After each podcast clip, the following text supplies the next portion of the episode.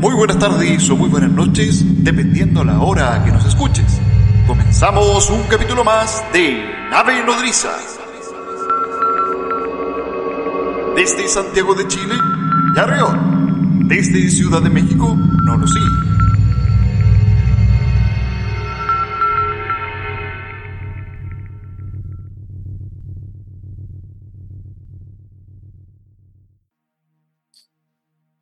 Buenas tardes o buenas noches. Bueno, buenas tardes, estamos saliendo en vivo, obviamente. Comenzamos este capítulo de Ufológicamente Hablando, un programa de nave nodriza. Nos acompaña el día de hoy nuestro querido amigo Nolosí. ¿Cómo estás, Nolosí, allá, desde tierras mexicanas?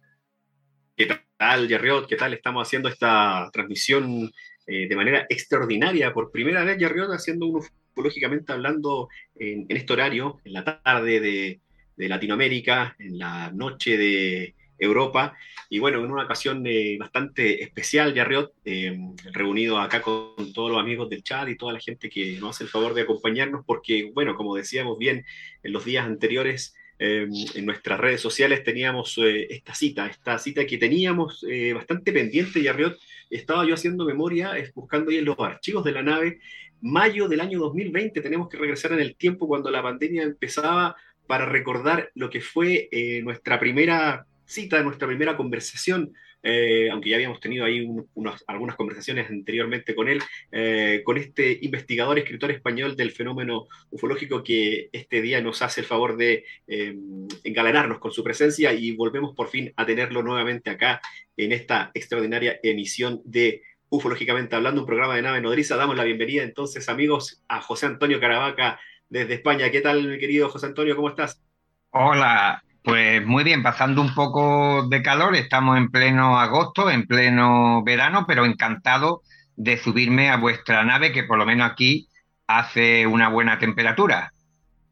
Excelente, José Antonio. José Antonio, bueno, me uno también a las palabras de que compartía No lo sí, eh, de tenerte acá, ¿cierto? Eh, nosotros estuvimos ahí en mayo del 2020, como bien recordaba eh, mi compañero, tu presencia, ¿cierto? Ahí estuvimos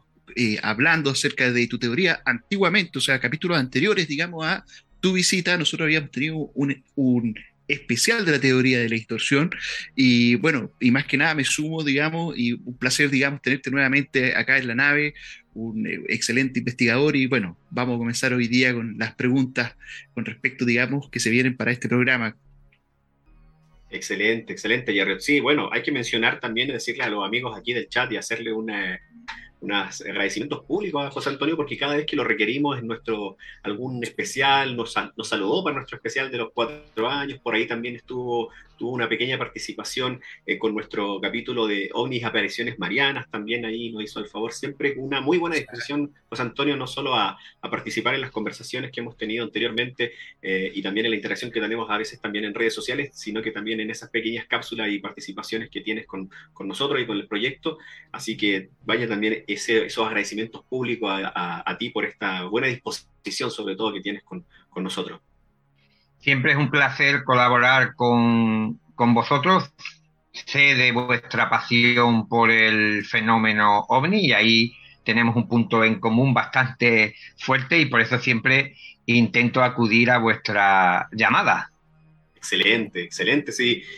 Eh, pues si lo quieres ver así, ya de esta manera, eh, empezamos a arrancar con las, con las preguntas. Eh, realmente hemos tenido mucha información, José Antonio, el tema ufológico, tal vez no tanto como casuísticas desde la última vez que hablamos en ese 2020, sino de las repercusiones y situaciones que han ocurrido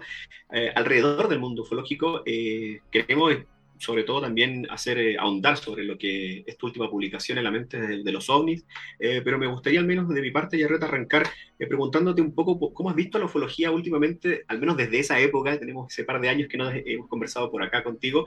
sobre todo me llama la atención lo que ha sido la narrativa ufológica que se ha apoderado al parecer, o se trató de apoderar en algún momento el, gobierno estadounidense con todo lo que fue el año pasado la, eh, este informe, este informe que salió eh, por parte del Senado estadounidense eh, con, con, esta nueva narrativa, como bien digo, de los ya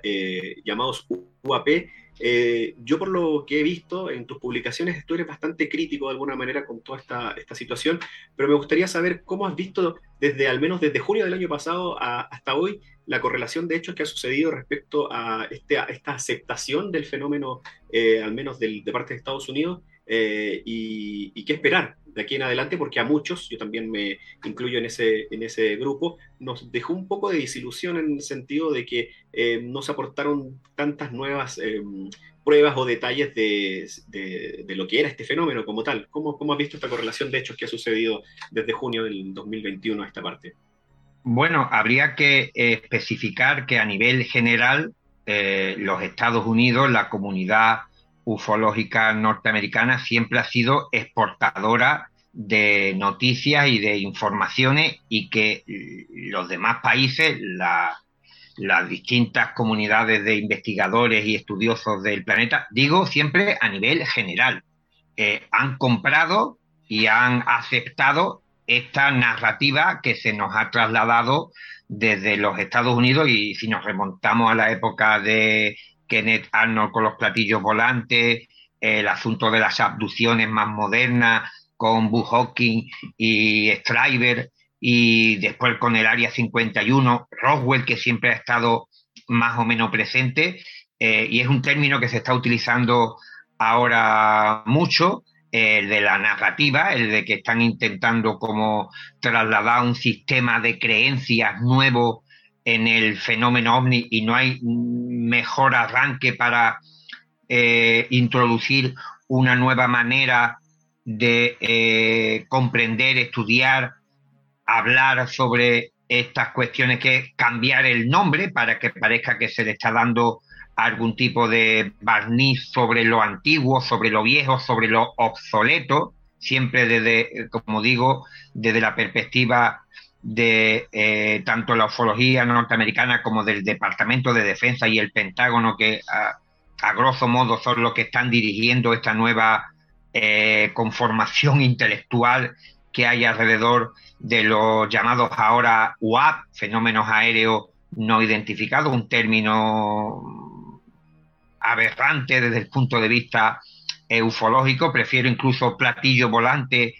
antes que eh, UAP, pero sí que parece que eh, lo que se inició en 2017 está siguiendo una trayectoria con la eh, aparición de personajes nuevos que ya parecen antiguos y que realmente, a pesar de que a bombo y platillo se le está dando bastante repercusión en los medios, incluso en canales de documentales para que den su opinión sobre todo lo que se está originando a raíz de la mm, desclasificación de este aperturismo mm, que desde el gobierno norteamericano y desde el Congreso de los Estados Unidos se está viendo que está abriendo las puertas eh, para conocer algunos detalles de lo que ha sido la investigación o las últimas investigaciones oficiales llevadas a cabo allí en el país de la hamburguesa, pero que realmente, mm, si lo miramos eh, ya en una línea temporal bastante amplia, porque ya no solamente hablamos de mi última intervención aquí en Nave Nodriza, sino que desde el 2017 hasta el 2022, pues sí, han ocurrido cosas, ha habido algunos hálitos de esperanza, pero realmente no ha habido ese eh, aperturismo, no ha habido esa información, esa documentación, esa imagen, esa filmación, ese vídeo, con la suficiente contundencia de alta extrañeza para que no nos lleve a infinitos debates, porque por mucho que se diga que esas filmaciones famosas de Gimbal y tal, eh, sí, son interesantes, pero no tienen la suficiente carga de contundencia, de, de extrañeza en ellas como para convencer al escéptico. El escéptico seguirá viendo una mancha, un punto. El creyente verá una nave con las antenas, con, las, con las ventanas, con el tren de aterrizaje, pero seguiremos en esa dicotomía, en esa balanza eterna, donde realmente no llegamos a tener ningún tipo de material, de, de evidencia, de documentación que evite lo que yo considero que son interminables debates, porque vosotros que seguís también de cerca todo lo que ocurre al otro lado, bueno, vosotros lo tenéis ya allí, yo eh, al otro lado del Atlántico, digo desde aquí, desde España, eh, veréis que en los foros, en las páginas, en las redes sociales son infinitos los debates que hay sobre eh, el término que se ha utilizado en tal documento, que si la filmación se puede ampliar o se puede ver qué tipo de velocidad había desarrollado esa aeronave, pero al fin y al cabo son como digo, controversias interminables que nos llevan de nuevo al punto de partida y la narrativa eh, que se ha iniciado en 2017 pretende borrar de un plumazo todo lo que se ha originado por parte del fenómeno ovni desde 1947. Yo siempre he resaltado en los medios de comunicación donde he intervenido para hablar sobre esta cuestión que me resulta extraño, sospechoso, muy sospechoso que la Fuerza Aérea, que es el organismo que más ha investigado, al menos de cara a la galería, este fenómeno desde 1947 hasta prácticamente finales de 1970, no haya dicho nada. No haya ni siquiera ofrecido mm, parte de sus archivos que no están desclasificados para contribuir al esclarecimiento de esta cuestión. Eh, a mí me consta, porque he hablado con, gente que participó en el Blue Evoque, de que hay documentación que no se ha desclasificado. Por tanto, si alguna de esta información puede facilitar, ayudar, esclarecer el debate que tenemos en la actualidad, pues nos evitará muchísimas horas perdidas. Yo creo que eh, eh, esta nueva narrativa, por un lado, intenta eh, borrar de un plumazo toda esa historia antigua, antigua, de, ocurrida desde finales eh, prácticamente de la década de los 40 hasta 2000, eh, que es donde esta nueva incidencia de la investigación oficial quiere situar como un, nuevo punto de partida. Parece que estamos como eh, hace Hollywood, que están haciendo continuamente reboot de películas antiguas, intentando darle un nuevo aire. claro, y entonces aquí lo, que, lo que más me extraña a mí es que eh, eh, todavía estemos en la duda de que si es blanco o es negro. cuando, cuando realmente si hay una investigación a día de hoy con una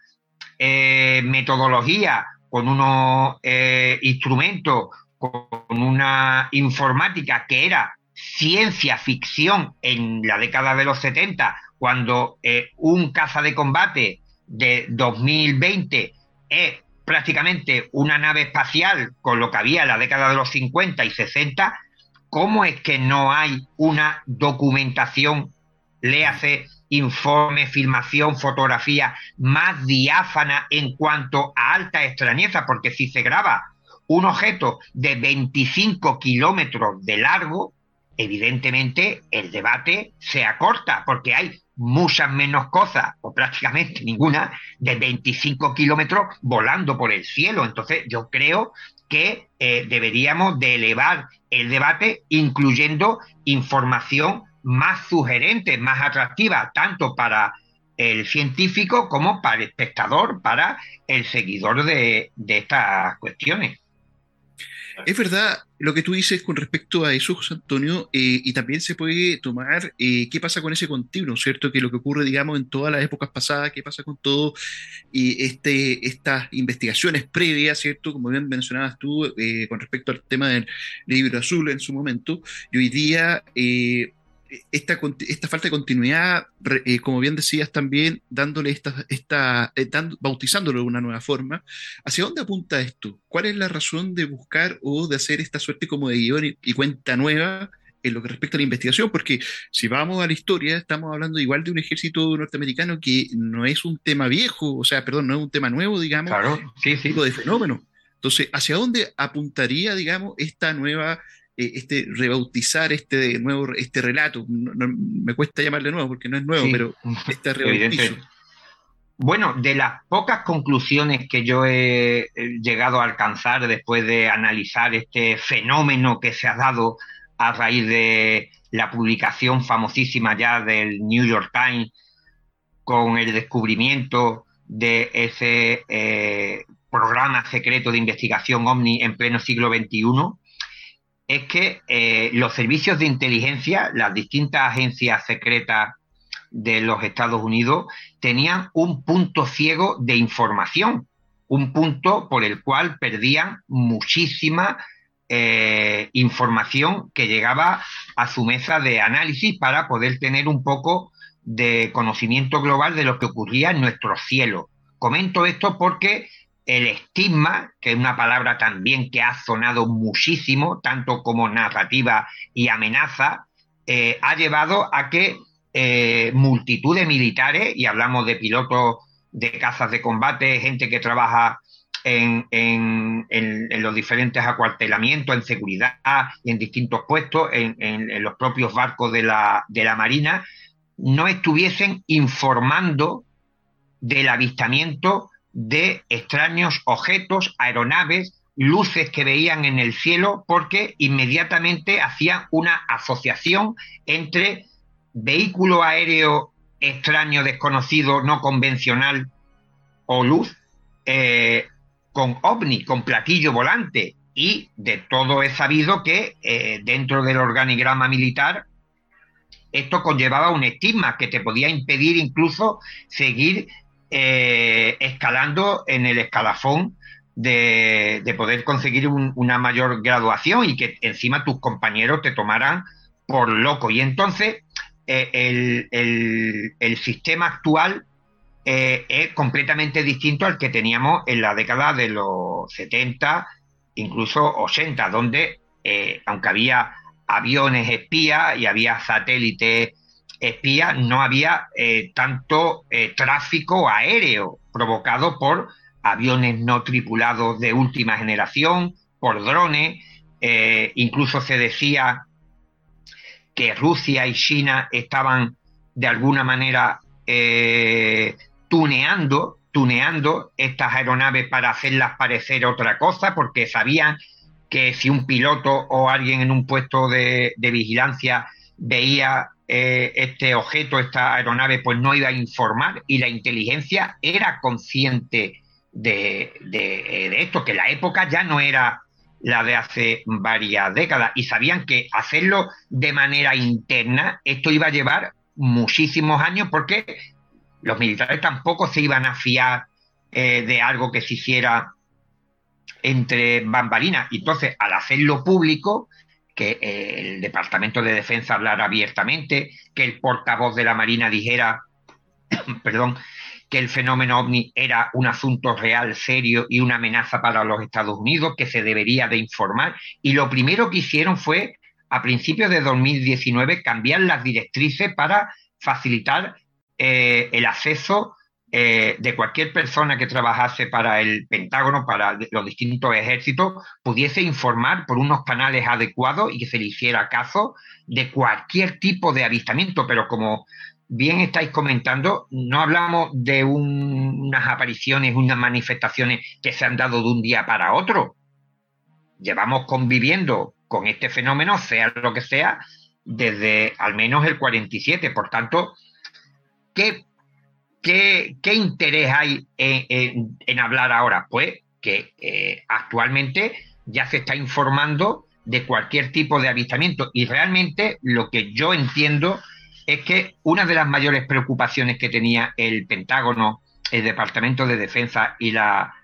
eh, agencias de inteligencia es que drones y aviones no tripulados estuviesen sobrevolando instalaciones militares, centros neurálgicos del país importantes como bases nucleares, que de, todo esto hay documentación, eh, incluso estuviera espiando las maniobras de eh, la Marina estadounidense donde se prueban eh, los últimos avances tanto en, armas balísticas como en, en radares y en aeronaves y que no se estuviese informando por el estigma ONI. Por eso se ha hecho bastante hincapié en decir que había que desestigmatizar el fenómeno ovni, que la gente ya no tuviera miedo, los militares, de informar. Y yo creo, como ellos mismos han dicho, que el volumen de información se ha disparado y que nosotros sepamos los avistamientos ovni, desde el punto de vista del investigador, tampoco han aumentado tanto. Han aumentado en los sitios sensibles donde está el ejército, dando de alguna manera credibilidad a lo que se pensaba en, los despachos de inteligencia de que eh, a ver si con la tontería del platillo volante de los alienígenas, de los ovnis, eh, había gente utilizando esta pantalla para introducirse dentro del espacio aéreo norteamericano en zonas restringidas para eh, realizar tareas de espionaje. Apuntando en esta misma dirección, muchos de estos llamados UAP se mantienen en aguas internacionales. No van más allá y no se introducen dentro de, territorio estadounidense, como dando a entender que los hipotéticos alienígenas, ultraterrestres o lo que sean, tuviesen miedo de infringir una ley humana. Y ahí veríamos más bien que podría tener algún tipo de implicación eh, militar y de geoestrategia. Con esto no quiero decir que el fenómeno UAP sea humano, pero que una de las mayores y principales y primordiales preocupaciones que tenía el Departamento de Defensa, ya, y aquí lo metemos a todo para no tener que citarlo, era que se estuviese perdiendo información y a día de hoy todos sabemos que igual de necesario que tener el mejor avión de combate, el mejor misil intercontinental, y el mejor tanque es tener la mayor cantidad de información para evaluar situaciones. Y los norteamericanos sabían que esto no se estaba produciendo. Por eso, el primer movimiento que se hace es decir que el fenómeno ovni existe, que es una amenaza para la seguridad eh, nacional y que hay que invertir dinero para la, investigación. Y yo creo que con esto, aparte de querer estudiar el genuino fenómeno ovni, el extraño, pero por otro lado, les ha venido muy bien para eh, poder acceder a toda esta ingente cantidad, como se ha demostrado. Se ha demostrado que los informes se han elevado de forma exponencial y tenemos que tener en cuenta que están dados por personal militar dentro de las instalaciones militares y dentro de las zonas de entrenamiento militares. Por tanto, la actividad ovni a día de hoy se concentra donde está el ejército. ¿Qué podemos pensar? Que los extraterrestres a día de hoy muestran más interés después de, 70 años, 7 décadas, por ver qué hacen los americanos, porque que se sepa, esto no ocurre con otros ejércitos del planeta, aunque los rusos y los chinos de alguna manera no quieran perder eh, protagonismo en, este, en esta nueva narrativa, pero resulta extraño que ningún otro país de la órbita norteamericana pues se haya querido sumar de manera abierta a lo que se está haciendo por parte del Pentágono. Exacto. Y, para, enredar más esta madeja de, situación, eh, José Antonio, de, información, sobre todo que emergen desde Estados Unidos, eh, bueno, aparece el, nombre de bueno, que ya había estado rondando, pero que se hace todavía mucho más potente y empieza, yo creo que de alguna manera también a mostrar sus verdaderas intenciones eh, ocultas de alguna forma, que es el nombre de Luis Elizondo. Eh, en ese sentido, la pregunta es, a dónde, bueno, parece como un poco evidente saber hacia dónde está apuntando Elizondo, al, poder, a salirse de Two Star Academy y empezar a hacer su propia eh, agrupación, pero también con eh, aspiraciones políticas incluso. ¿Cuál es el papel finalmente ya destapada, digamos, ya volteada las cartas eh, y, dándonos cuenta exactamente quién es quién en este juego, en esta narrativa norteamericana ufológica que ejerció o sigue ejerciendo Luis Elizondo? Bueno, el amigo Luis Elizondo es bastante, eh, como mínimo, controvertido y carga con cierta sospecha, quizás no tanto desde su propio entorno como desde fuera. Hay que entender también lo que es la idiosincrasia del pensamiento norteamericano eh, eh, en una sociedad tan, tan compleja y diferente de muchas de las que nos rodean y a las que pertenecemos. Eh, para empezar, aquí hay una paradoja casi a la altura de la que eh, ofrece el, relato ese del viajero en el tiempo que viaja en el pasado y mata a su padre o a su abuelo y, se, se comprueba si, este hombre podría o no viajar en el tiempo, si se produciría un colazo en el universo o en la realidad que, que éste habita. Lo, eh, lo, digo, pongo este ejemplo porque Luis Elizondo presenta su carta de dimisión en el 2017 eh, y él estaba al cargo de la investigación estrictamente militar dentro del Departamento de Defensa del Pentágono de los avistamientos de fenómenos aéreos no identificados, se pasa al sector privado para hacer lo mismo que hacía dentro de su eh, cargo eh, como agente de contrainteligencia eh, dentro de, del Pentágono y claro, del Departamento de Defensa. Esto mm, todos sabemos que son las grandes compañías como por ejemplo de telefonía y un alto cargo que tenga acceso a información confidencial sobre tecnología que se utiliza para la confección de, estos smartphones. menos tiene una serie de, líneas en su contrato laboral que le impide irse a la competencia. Pues imaginaros, este hombre se va del Pentágono a, desarrollar el, mismo trabajo y encima dice que conserva las credenciales de seguridad y que se calla algunas cosas porque no quiere eh, infringir su eh, grado de, confidencialidad o de, o de, secreto oficial que tiene con el gobierno. Esto es un dislate, esto es un disparate. Esto no hay quien, quien, quien, quien lo coja. O, o, o Topozondo, como yo lo suelo denominar cariñosamente, sigue trabajando para el gobierno de los Estados Unidos, o que me perdone también por la presión, pero que no es tan peyorativa, es un tonto útil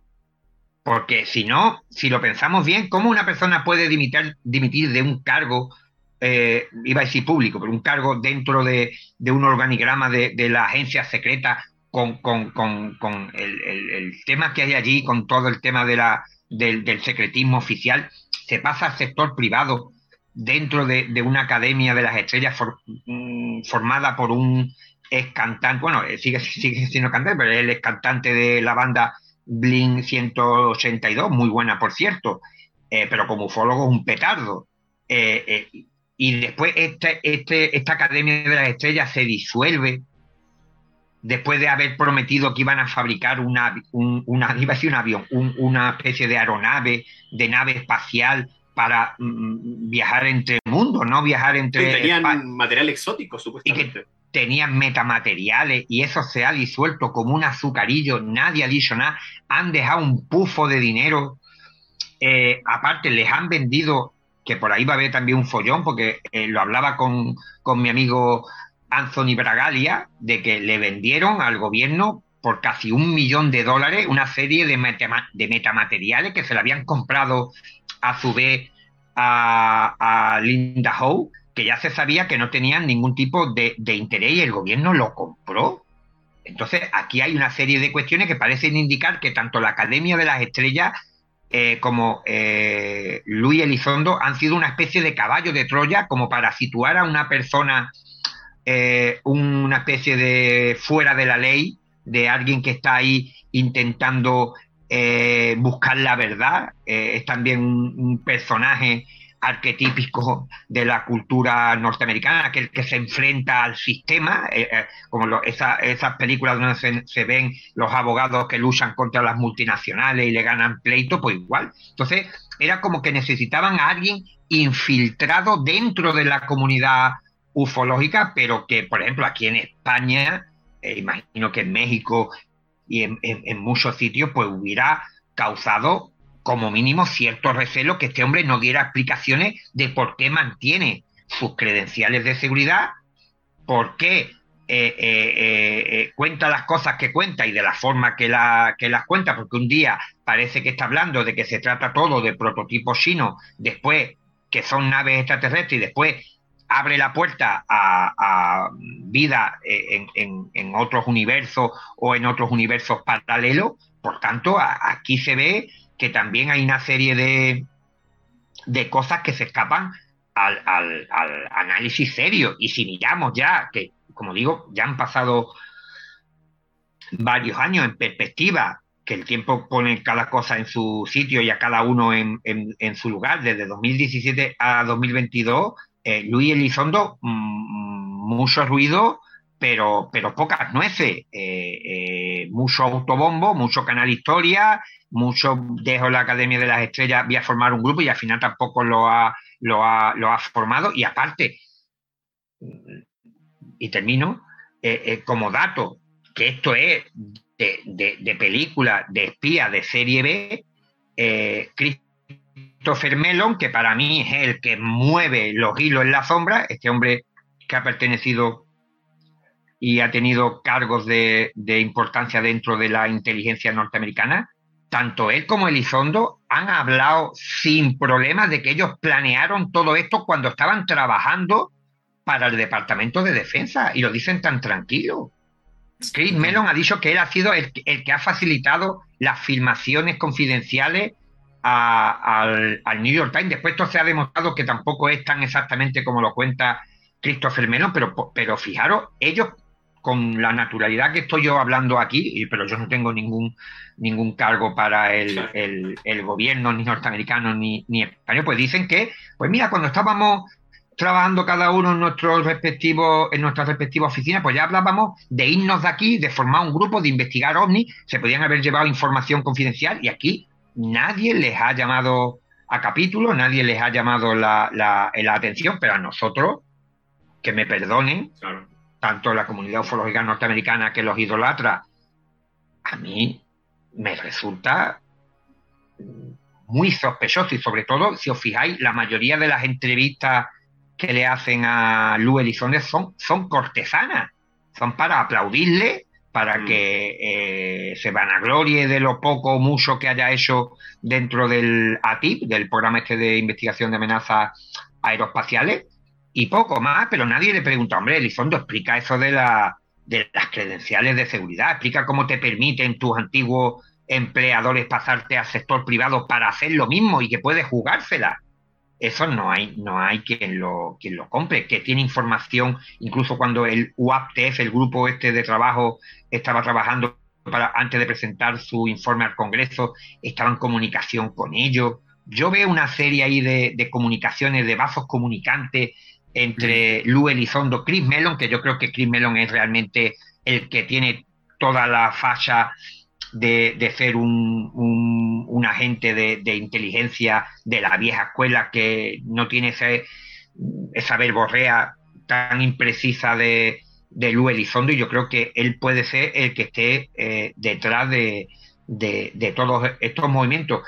o como parte del engranaje o como piezas que están siendo movidas eh, de manera indirecta sin que ellos lo sepan, que yo no lo considero viendo el currículum de ambos y, que estén siendo lo que se llama aquí en España tontos útiles. De todas maneras. Me gustaría salir un poquito de este tema y me gustaría ir ahora, eh, José Antonio, en cuanto a la teoría de la distorsión, llevándolo desde el punto de vista de cómo en esta nueva narrativa, esta teoría eh, cómo, digamos, la teoría de la distorsión ve, digamos, esta nueva narrativa que están tratando de poner a la fuerza, no lo sé, pero sí, digamos, está siendo como, de alguna manera, sonante, voz sonante este último tiempo. Bueno, pese a que eh, desde 2017 eh, parece que los encuentros cercanos y los aterrizajes ovnis no existen, se ha focalizado todo el interés de investigación y mediáticos sobre los avistamientos lejanos, que siempre han sido el sueño de la ufología clásica, eh,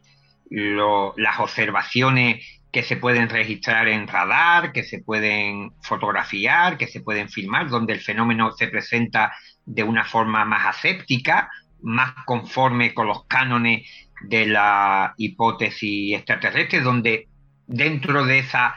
alta extrañeza, no hay una elevación eh, de tal grado que nos lleve a poder especular con más teoría y planteamiento, pero a mí lo que me ha resultado eh, interesante desde el punto de vista de la distorsión, que algunos de los implicados de esta nueva narrativa, que es una palabra que le encanta también a nuestro amigo común eh, Néstor Berlanda,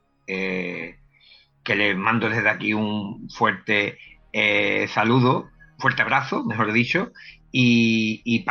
fijaros, en, la nueva narrativa hay resquicios para ver que, mm, no sé de qué forma, ellos han llegado también a algún tipo de conclusión, o al menos en algunos aspectos de la,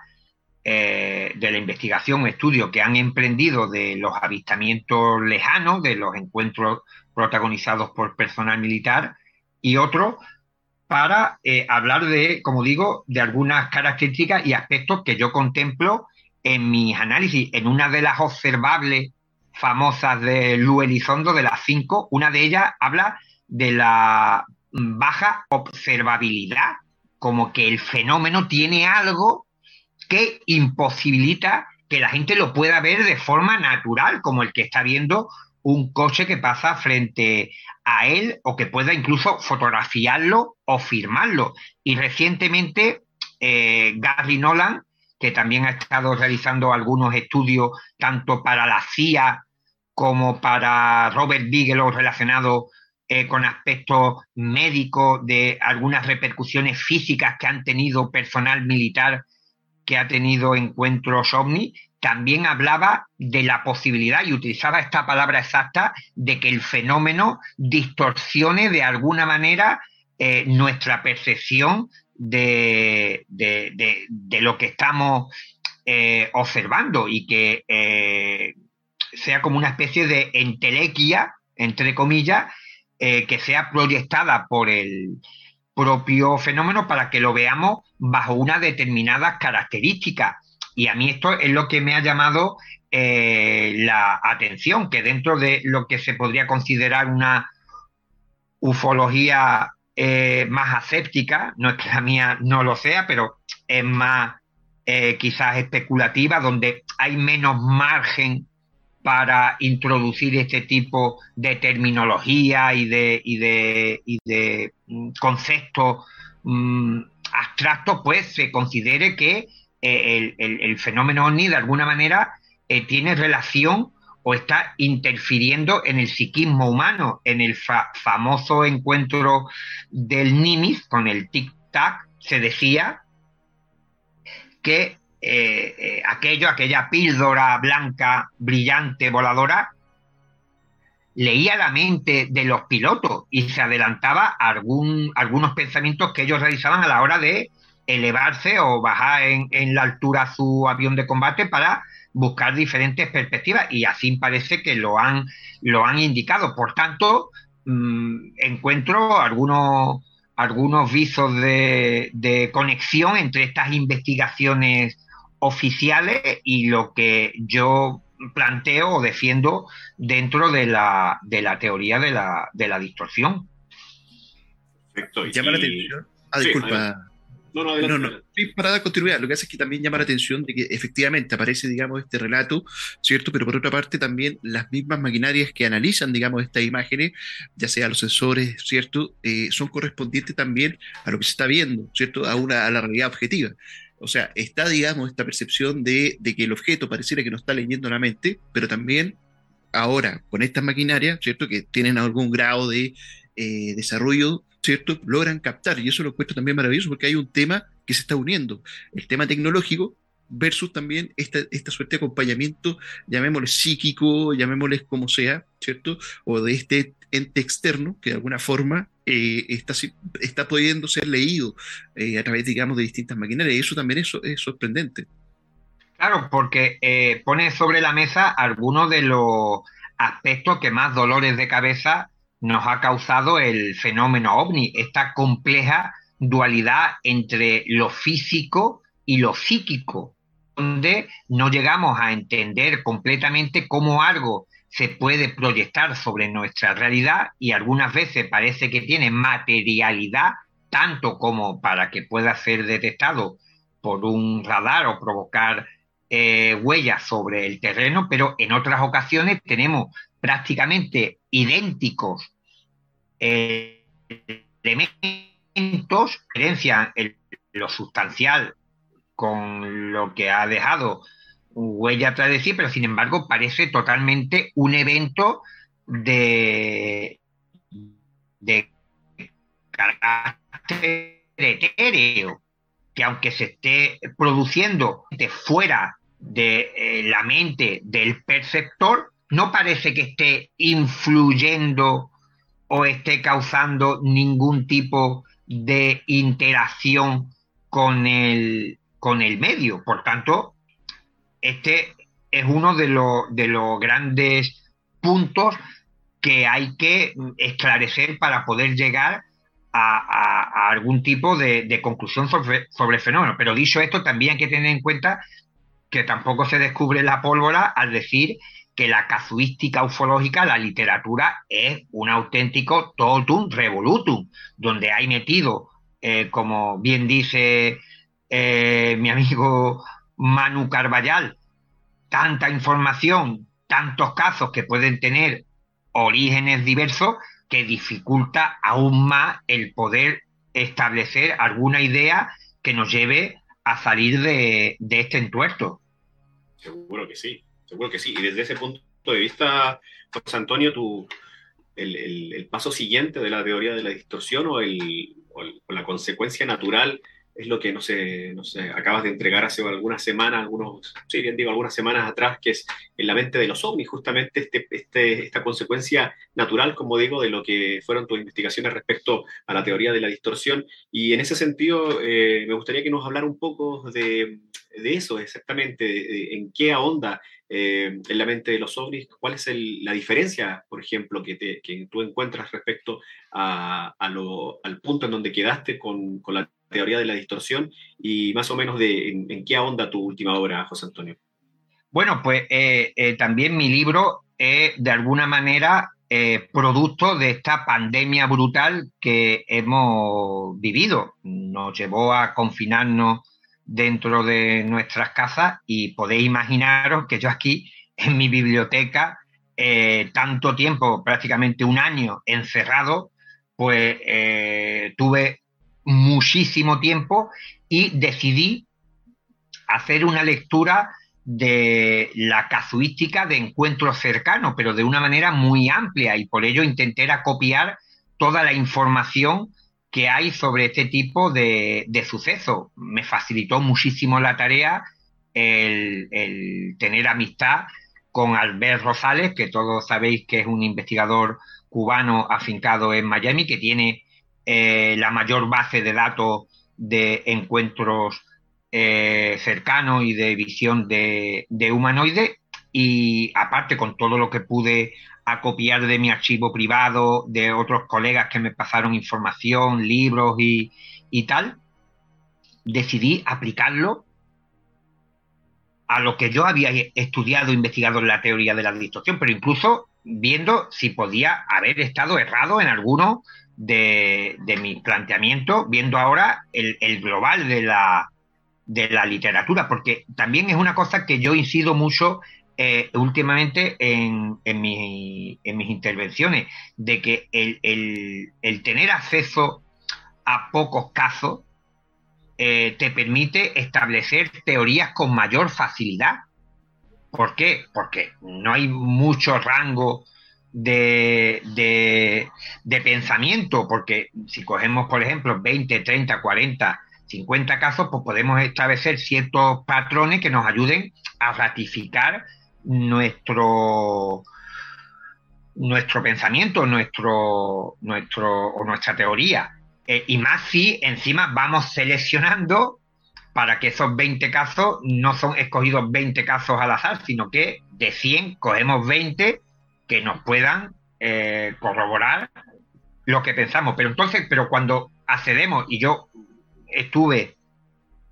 trabajando con una fuente documental de 10.000 10.000 incidentes de encuentros cercanos, pues evidentemente esto es bastante mm, más eh, dificultoso y complejo porque hay tal cantidad de información que eh, uno realmente siente lo que es el vértigo de la casuística ufológica y de lo que se ha podido eh, investigar. Y, lo que más me llamó la, atención es que el, estudio y análisis pormenorizado de, de, de tantísimos sucesos, me daban una serie de patrones que no coincidían con los clásicos que se ofrecían por parte de la ufología convencional heterodoxa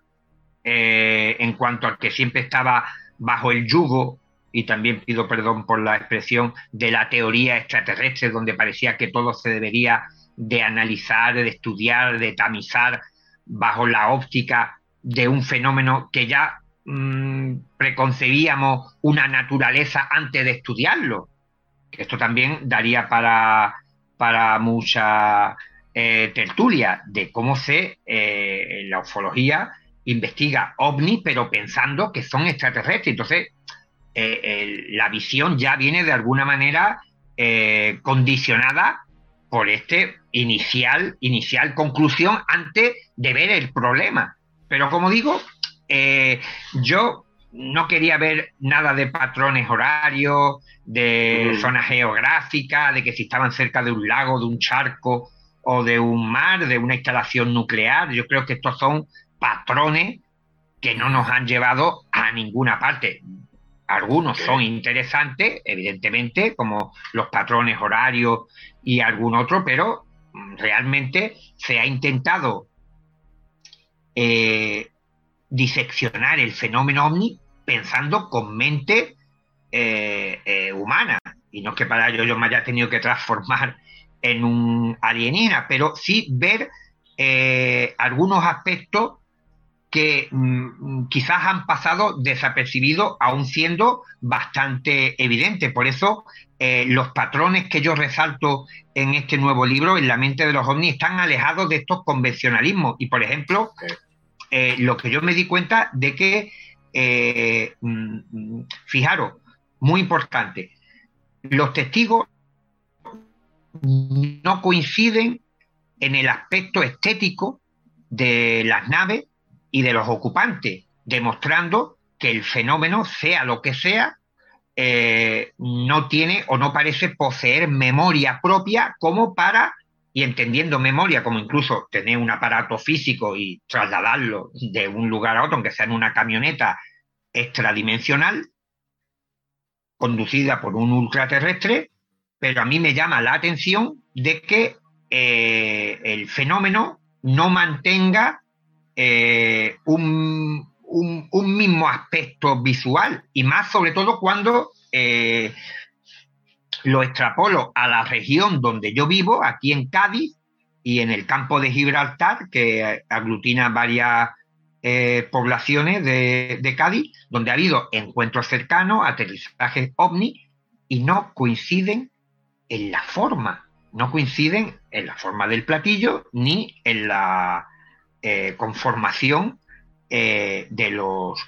hipotéticos tripulantes. Y claro, esto es bastante curioso, pero fijaros eh, en los libros, en las revistas, en los documentales, normalmente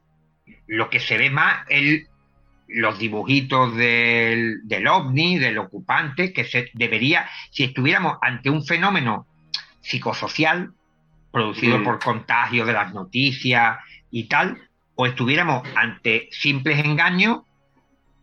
la persona que esté imbuida por un sueño lúcido, despierto y tal, imaginara ver un platillo volante, recurriría a algo que ha visto en una revista. El que miente para asegurarse la credibilidad delante del reportero o del investigador, pues buscaría un platillo, un ser que ya estuviera en la literatura. No se va a inventar uno. Pero esto es lo que ocurre. Lo que ocurre es que cada persona, cada observador parece que tiene un encuentro con un extraterrestre de su padre y de su madre que ha venido en un momento puntual y exacto a la Tierra para que solamente lo vea ese sujeto y después vuelve o a, Ganímede o a su dimensión, o al centro de la Tierra o a la Atlántida, a donde quiera que vuelvan, pero eh, solamente hacen una irrupción en nuestra realidad cotidiana para asustar a una determinada persona y no volver a aparecer. Pero fijaros, en los aspectos menos señalados en las revistas, en los libros, en los documentales, son en los que coinciden los testigos. ¿Por qué? Porque hablan de el efecto campana de silencio, como que en el tiempo que están frente a ese objeto todo el mundo parece que se ha detenido, no corre el aire, no se escucha ningún ruido, y esto es una característica que señalan muchísimos testigos. Y hablan también de que eh, menos, pero también hay eh, cierto patrón ahí, de que muchas personas que han tenido un encuentro de proximidad, que para mí son los más interesantes, eh, que me perdonen los amantes del tic-tac, yo donde se ponga un platillo aterrizado con sus pilotos ahí dando vueltas, a mí eso me, me, produce una fascinación brutal. Pues, pues como decía, algunas de estas personas desarrollan facultades paranormales y entendemos paranormales como clarividencia, telepatía y de tal. Y entonces yo digo, ¿cómo es que no coinciden en lo básico y coinciden en aspectos que realmente se consideraban hasta la fecha como colaterales, como epifenómenos provocados o por la aproximación a una nave extraterrestre o que eh, eh, el, ser te hubiera otorgado eh, el, poder de la curación o de la, o de la precognición. Pero claro, cuando también vemos que algunos testigos ovnis experimentan fenómenos portergay en su domicilio, uno se pregunta, bueno, ¿cómo podemos conjugar, y además los fenómenos poltergeist se han dado también entre militares que han visto ovnis y vienen en esos estudios que se han hecho. Por tanto, aquí estamos abriendo un melón interesante. Y entonces yo me pregunto, ¿qué tendrá que ver que yo haya visto una nave extraterrestre para que en mi casa se abra la nedera o se escuchen golpes de noche? Y claro,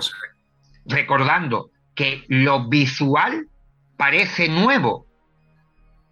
y entonces yo me pregunto en este nuevo libro, y ya lo dejaba entrever en el anterior, quizá hemos errado en llamar epifenómeno al fenómeno y fenómeno al epifenómeno, porque realmente todo lo visual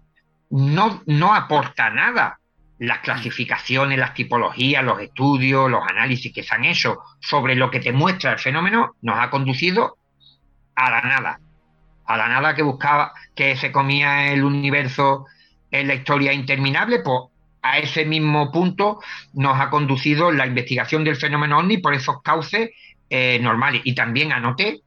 sí, estoy dando algunas pinceladas del, del, libro, que los testigos también hablaban de un estado mental no ordinario, llámese trance, o como le,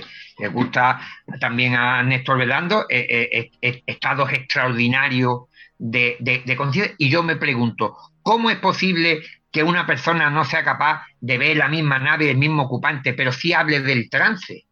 Si hable de la campana de silencio, si hable de estos poderes, si hable, por ejemplo, de un sonido común que tienen muchos ovnis y ufonautas, que es el zumbido. Sí. Mm que también es, un aspecto que está investigando Néstor Berlanda y Juan Acevedo y Diego Viega y algún otro dentro del, del, del CIFO. Por tanto, yo ahí me di cuenta de que había un hilo que se podía sujetar, que se podía tirar y ya como poco esto es bastante interesante teniendo en cuenta la, la eteridad, no sé si existe este término, que tiene cualquier tipo de, estudio del, fenómeno ovni y que la imagen fuera tan eh, inestable y que otros aspectos mm, sí pudieran seguirse y sobre todo lo que ya te produce eh, ese vértigo es ver que personas que han experimentado, que han sido protagonistas de otro tipo de encuentro con lo desconocido, con entidades forteanas en su más amplia eh, denominación, apariciones marianas, bifu, fantasma, todo, también hablen de trance, hablen de zumbido, hablen de adquirir mm, facultades eh, paranormales y de la, y de la campana de, de aislamiento. Entonces, ahí ahí hay un hilo del que tirar para introducirse en la mente de los ovnis, porque la mm. imagen, yo, de forma quizás bastante eh, eh, heterodoxa, ya la considero como ruido, como interferencia, como epifenómeno, porque realmente al no tener esa memoria me lleva a mí a pensar de que eh, no se nos está trasladando ninguna información, que solamente es producto de esa interacción, de ese proceso que eh, está producido por lo, por lo, fundamental que sería el, el, contacto de la psique de los observadores con este fenómeno, con este agente externo, que como el gas que provoca el motor, el escape de un vehículo, suelta gas y que se puede analizar y se puede hacer fotografía, pero el gas no es el fenómeno, el fenómeno es el motor del, del vehículo. Por tanto, yo creo que eh, eh, la fascinación que ha producido la imagen del, fenómeno, y yo soy el primero que ha sucumbido durante largo tiempo a lo que se eh, veía, mm, nos ha impedido mm, profundizar en, las capas quizás más interesantes de lo que nos estaba ofreciendo este tipo de, de manifestaciones. Lo que pasa es que es duro reconocer que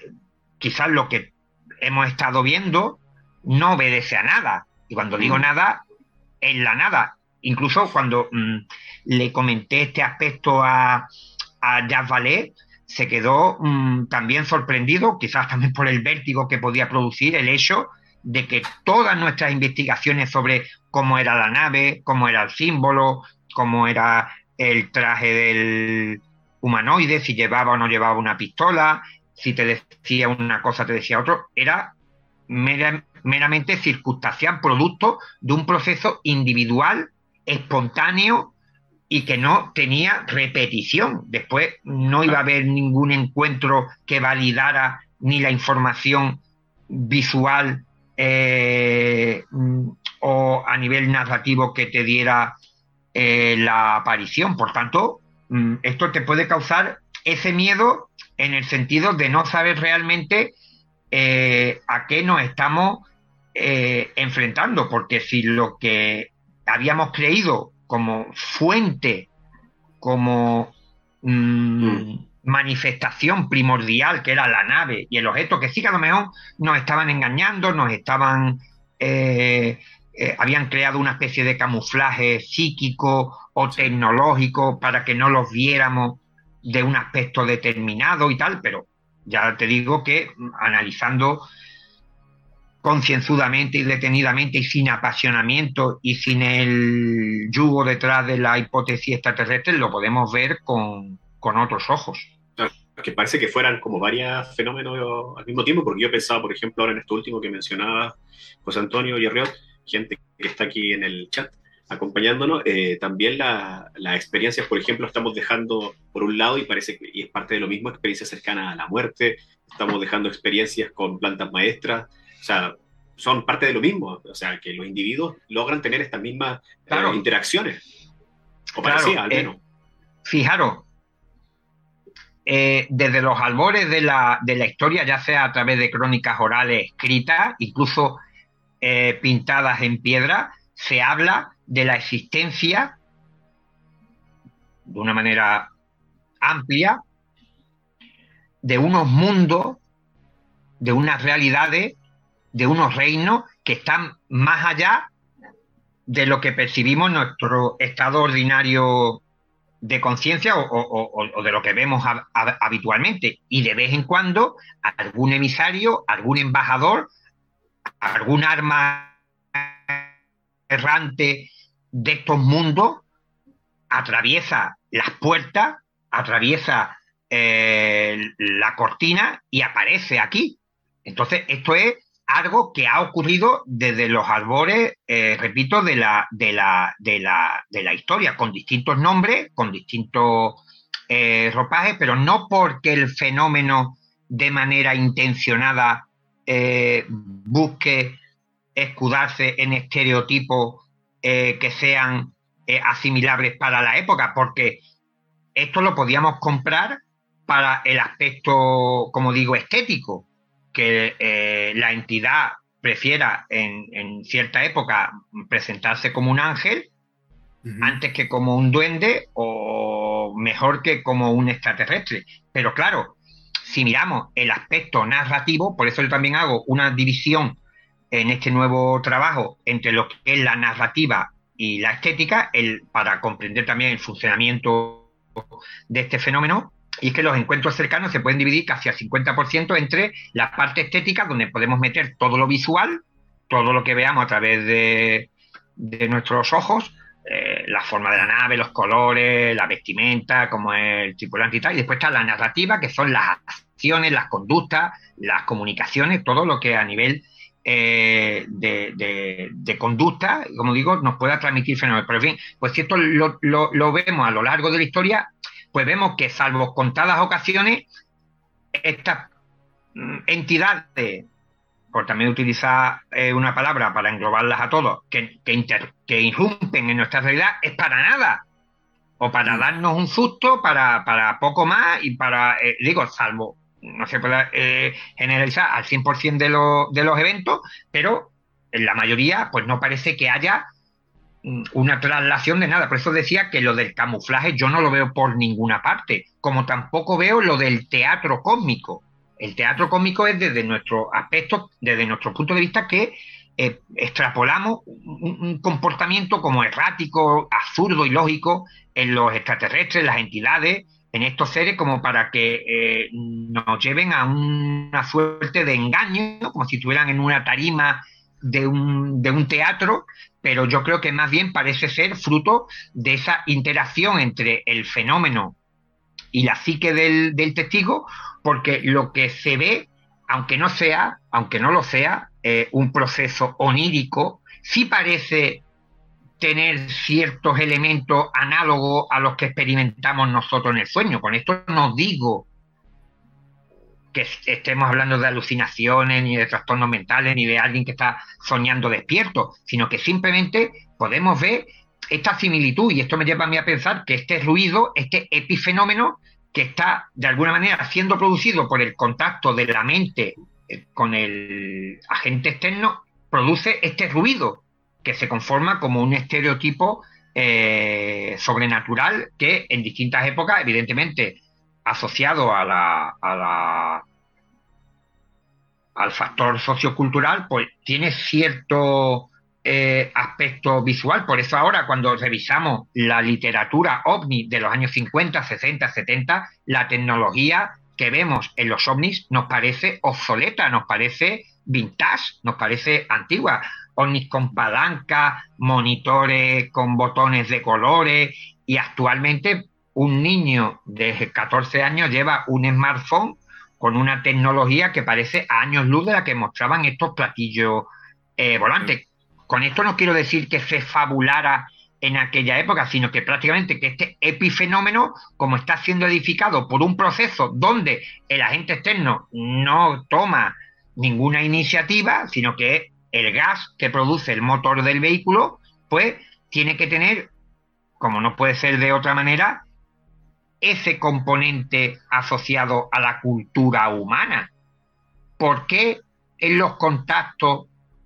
de los 50 y 60 que se hablaba de los peligros de la bomba atómica, que el ser humano tenía que cambiar eh, su comportamiento, su forma de interaccionar con el mundo, con la naturaleza, no se hablaba del peligro de los plásticos? Porque si en los, en los 50 y los 60 no hubiera sonado raro. Dice, fíjate, a este le han dicho a este buen hombre, a este pastor, que tengamos cuidado con los plásticos. Los plásticos, los plásticos, una bendición, las bolsas de plástico, no sé qué. Pero ahora sí lo vemos con esa perspectiva. Entonces, realmente, el fenómeno, que sí, que si nosotros dejáramos de percibir ese ruido, podríamos acceder a información mm, interesante porque realmente yo creo que el agente externo es más que nada información, información con un componente inteligente, porque eh, tal y como vemos el funcionamiento del cosmos, como yo muchas veces me quedo como también estupefacto cuando escucho las explicaciones de los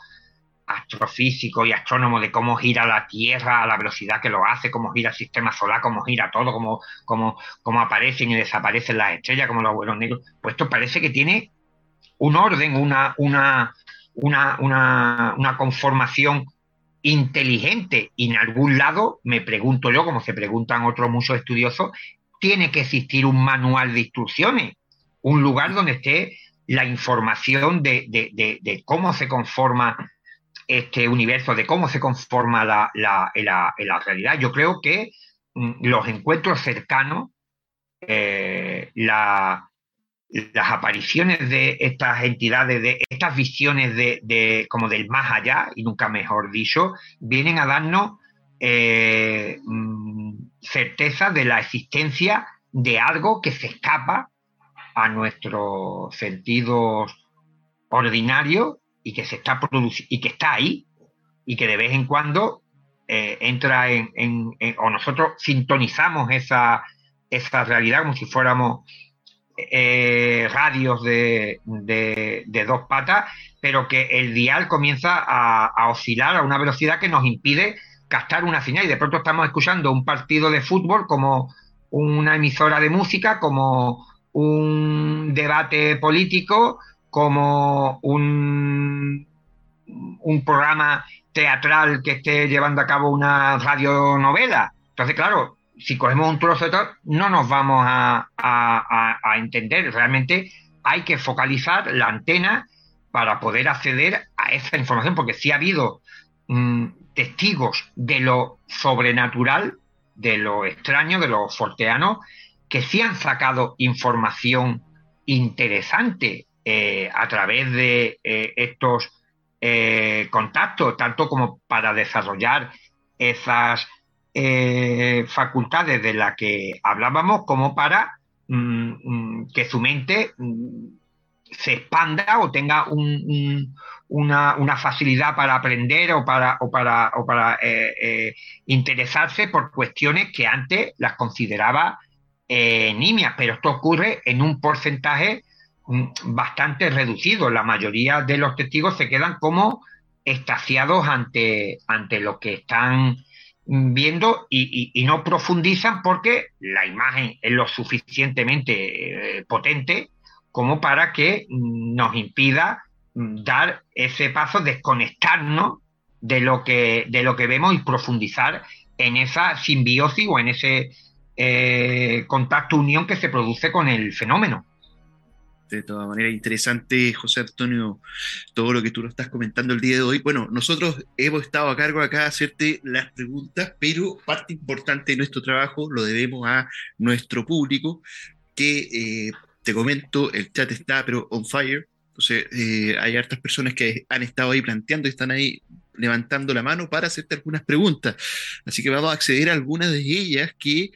eh, aparecen, digamos, y que las voy a relatar yo a continuación son bastantes, de hecho te diré. Voy a seleccionar algunas, ¿ya? Eh, dame un segundito. Bueno, acá eh, Ana María Escobar pregunta, ¿qué opina usted del caso de Adrián Sánchez? No sé si tienes tú, digamos, eh, sí. digamos, ese, caso, si le podemos... Sí, fue de, un sevillano, de un una persona que eh, en 1974, en, marzo, eh, no podía precisar el día de memoria, eh, tuvo un encuentro en, carretera, fue perseguido literalmente por un objeto extraño que surgió de una nave nodriza que había junto a la, a la carretera y es uno de los incidentes clásicos de la, de la ufología española. Es muy interesante. Perfecto. Él está, ella estaba pidiendo, digamos, tu opinión con respecto al análisis que tú puedes hacer con respecto a ese cargo, a ese cargo, perdón, a ese caso. Claro, el, por ejemplo, el, el, ovni que persigue a, Adrián Sánchez tenía forma de peonza, una peonza bastante curiosa que no tiene eh, réplica en la literatura ovni. Fijaros que sí es complicado teniendo en cuenta si hay mm, diferentes objetos que se han visto a lo largo y ancho del, planeta. Por lo que habría que haber profundizado en la, en la, en la investigación del, caso para ver cuál puede ser el, referente eh, dentro del propio testigo para que el objeto tuviera esa determinada forma. Eh, eh, tanto en mi libro Distorsión como en la mente de los ovnis hay eh, una correspondencia en que lo estético guarda conexión con información que maneja el, testigo en su vida cotidiana, ya sea a través de estudios, de hobbies, de intereses o de otro tipo de, cuestiones. Pero sería, eh, digamos, mm, para llegar a ese mm, entendimiento global dentro de la teoría de la distorsión, habría que mm, haber eh, entrevistado a, Adrián Sánchez y, ver de dónde podría venir esta muy, muy concreta forma del, del objeto, porque hay que tener en cuenta de que eh, eh, lo observado tiene que tener sí o sí relación con el observador, porque si estuviéramos hablando de una misma nave o a lo sumo 10 ovnis que se ven a lo largo y ancho del planeta, no hay discusión. Pero si cada persona eh, te está hablando de un objeto de diferente forma, incluso la nave nodriza que observa Adrián Sánchez tampoco eh, tiene una traslación o correspondencia con otro suceso, pues nos está indicando que sea lo que sea el fenómeno ovni, es interactivo. Se está conformando, se está creando en el mismo momento. No hay una continuidad en el espacio y tiempo. Yo no creo que el, el ovni de Adrián Sánchez ni el ovni que vio eh, Joe Simonton en los 60 en, los Estados Unidos eh, esté en algún hangar o esté dando vueltas por ahí. Cumplió su función en el momento, en este proceso eh, creativo único e irrepetible para después no volver a verse. Pero lo que sí se traduce del estudio y análisis de la literatura ovni es que el, fenómeno ovni es interactivo, eh, se personaliza de una manera mm, evidente ante cada testigo, porque si no deberíamos de entender de que hay miles de civilizaciones. Por poner un, dato, y ya concluyo, eh, Juanjo Benítez, JJ Benítez, eh, probablemente uno de los ufólogos investigadores de campo que más casos ha recopilado a pie de, camino. En una reciente entrevista decía que en sus archivos tenía más de 2.000 tipos diferentes de humanoides. ¿Estadísticamente es esto posible? ¿Puede ser la Tierra un parque jurásico galáctico y ser el centro de atención para que aquí vengan domingueros interdimensionales o extraterrenos para pasar el, día? ¿O realmente el fenómeno en su contacto con el observador va cambiando eh, su forma, adaptándose a las creencias e información de cada individuo? En, un, en una de las apariciones forteanas, donde deberíamos de anotar menos ese cambio estético, porque dentro de lo extraterrestre los defensores de la hipótesis alienígena eh, dicen que como estamos siendo visitados por multitud de civilizaciones, pues, pues, nos podemos encontrar cualquier cosa, pero en las apariciones marianas, con todo mi respeto para los creyentes que nos estén viendo, se supone que la Virgen María solo hay una. Y sin dudar y sin dudar del relato de, de, los niños, de las personas, de los videntes que tienen estos encuentros, cada uno habla de un tipo de virgen, con una edad diferente, con un pelo diferente, con un tocado diferente, con un vestido diferente. En el Bigfoot, en el Bigfoot, el, el, pie es grande. Si se supone que es un fenómeno mm, zoológico, que es un espécimen, un eslabón perdido, un homínido que anda oculto, correteando por los montes de Norteamérica y Canadá y también asoma la cabeza por distintos rincones del planeta, pero centrándonos en el fenómeno que se produce en, Estados Unidos y Canadá, las descripciones son amplísimas y, no estamos hablando de que por la percepción del testigo, por la lejanía y tal, pues cada uno, no, no, estamos hablando de tamaños que varían mucho en, en altura, en el color del pelaje, en la constitución física, en la situación de la, o la posición de la cabeza con respecto al tronco, si tiene o no tiene cuello. Por tanto, vemos que esa eh, inestabilidad visual es una constante, es un patrón dentro del que yo lo denomino como memoria. No tiene memoria. El fenómeno no es tan poderoso como para decir yo me voy a presentar siempre con la misma forma. Entonces, si vemos que los diferentes campos de estudio de, los forteanos, incluyo también lo, el, ufológico, vemos esta eh, inestabilidad en lo estético, pues podemos pensar que todos tienen una raíz común, que es la, mm, un proceso fruto de una interacción personal de cada individuo con el, con el fenómeno. Exactamente. José Antonio, bueno, acá Cristian Humberto Reyes dice, ¿qué puede, ¿qué puede ser el agente externo? ¿Será el universo holográfico?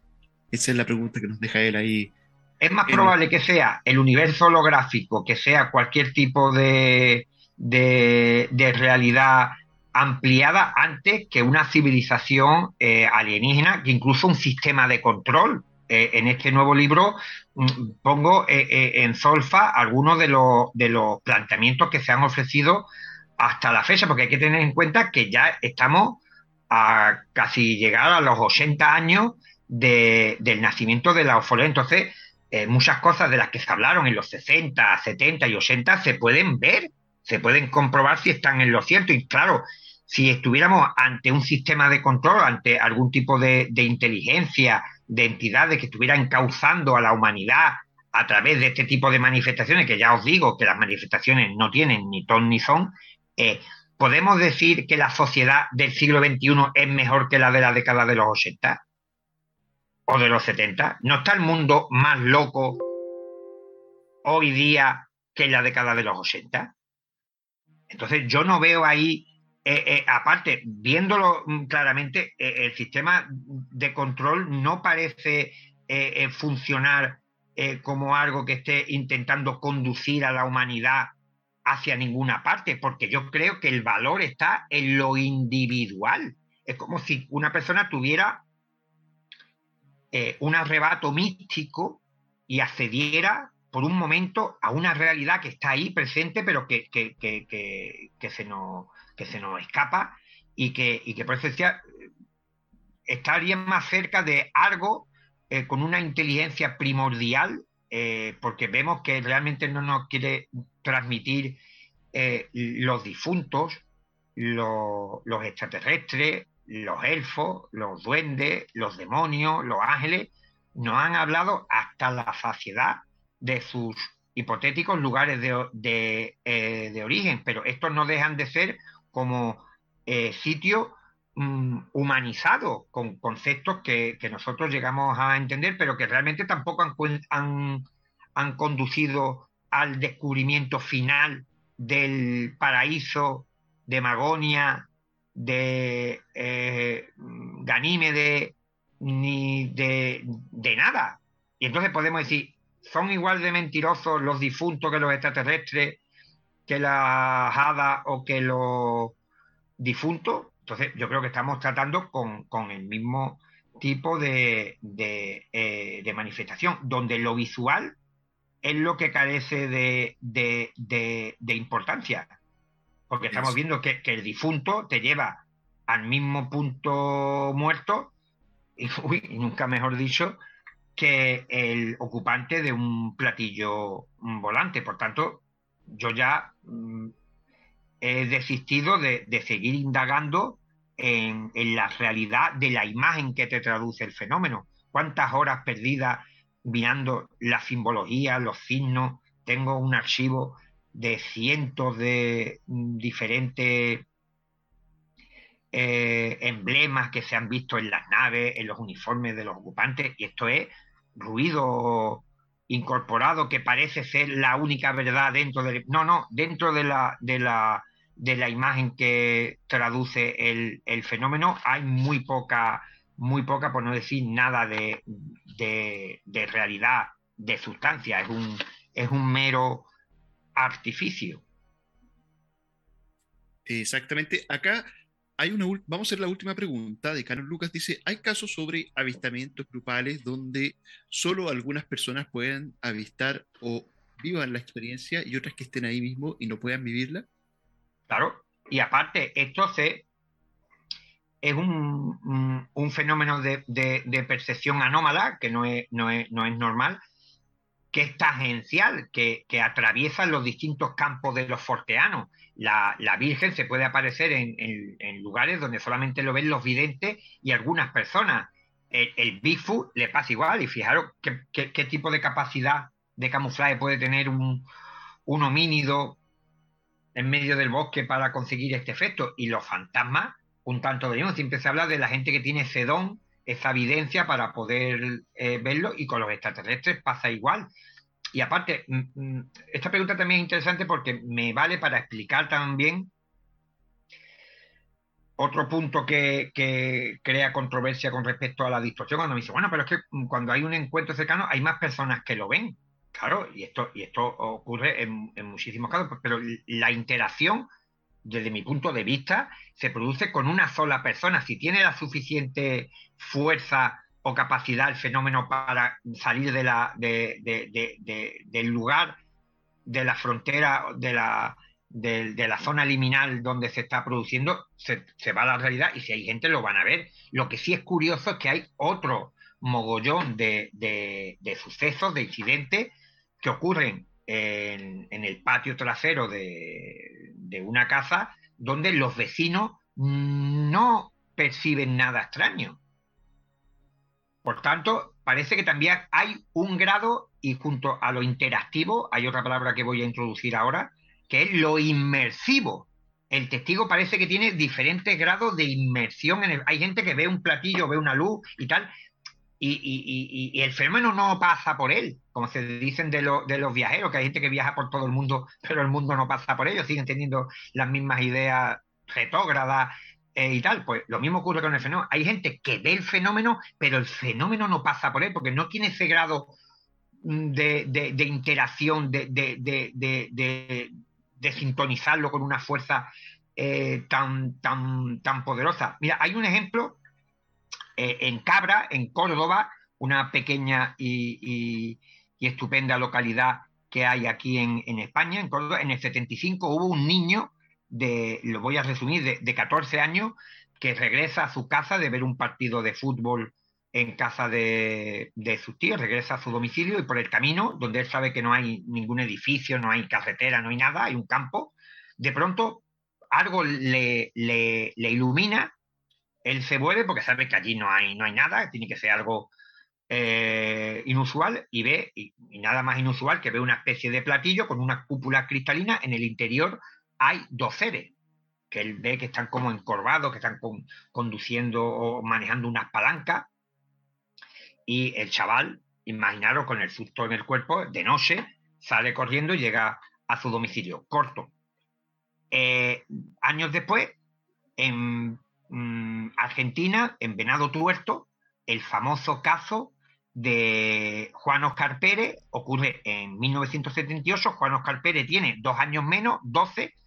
y tiene un encuentro, para resumirlo, con una nave que parece una casa ahí extraña colocada, con una escalerilla. Dentro hay un ocupante que no se parece nada a lo que ve el niño de cabra. Y aquí vemos esa fluctuación entre lo visual dos niños que interaccionan con el fenómeno, pero tienen una percepción de él totalmente diferente. No coincide ni nave ni ocupante. Y no estamos hablando de personas que ante un susto, ante una situación de, gran estrés emocional, claro, porque estamos hablando de algo que no es convencional. No, no, eh, porque podrían hablar de diferentes, pero no, no, estamos hablando de, de, una nave que medía un pocos metros y estamos hablando de algo que parecía una casa y un ser de cerca de tres metros y otros seres totalmente oscuro que no, no, no, hay, no hay correlación. Pues bien, fijaros, Juan Oscar Pérez, a raíz de ese encuentro, desarrolla eh, la facultad de tener sueños premonitorios. Y yo tengo la sincronicidad cósmica de entrevistar por primera vez a Francisco José Romero, que es el protagonista del incidente de Cabra, y al lado mía estaba Alan Stiebelman, el director del fabuloso documental Testigo de otro mundo que recoge la vivencia de Juan Oscar Pérez. Pues fíjate cómo se, el universo se, se, recompuso para que se diera esa, esa situación. Y entonces mm, mm, Francisco me cuenta su caso de que regresaba a casa y tal, vio el platillo con los seres. Y yo le cuento, bueno, a raíz de ese mm, avistamiento, en tu vida pasó algo, aunque no tenga nada que ver o que tú creas que no tenga relación con ese, esa observación, algo mm, así raro y tal. Entonces, él, él, me dijo, mira, pues, imaginaros, desde el 70 había sido entrevistado por multitud de periodistas y de investigadores, dice, nadie me ha hecho esa pregunta hasta hoy. Y dice, y teníais que ver la cara de Alan Stiebelman y Fede Padial también, que iba, y, su mujer Bárbara, eh, la cara cuando Francisco dijo un niño con dos años más que Juan Oscar Pérez y tres años antes, en 1975, también desarrolló la facultad de tener sueños premonitorios. increíble. ¿Cómo no coinciden en lo elemental, elemental desde nuestra perspectiva, en la nave? Y sí coinciden en lo que era anecdótico.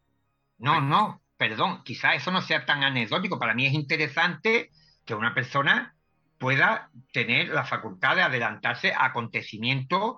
eh, que, aún no han ocurrido. Y no estamos hablando de que tanto Juan Oscar Pérez o Francisco tengan la capacidad de, mm, anticipar un, evento eh, de, gran importancia. No, no, estamos hablando de que eh, en su vida cotidiana son capaces de, percibir cosas que aún no han, sucedido. Y para mí, como digo, son los parámetros, son los,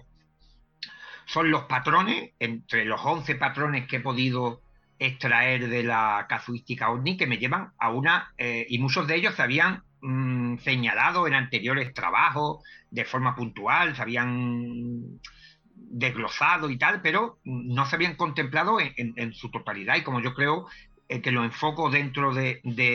este trabajo para darle quizá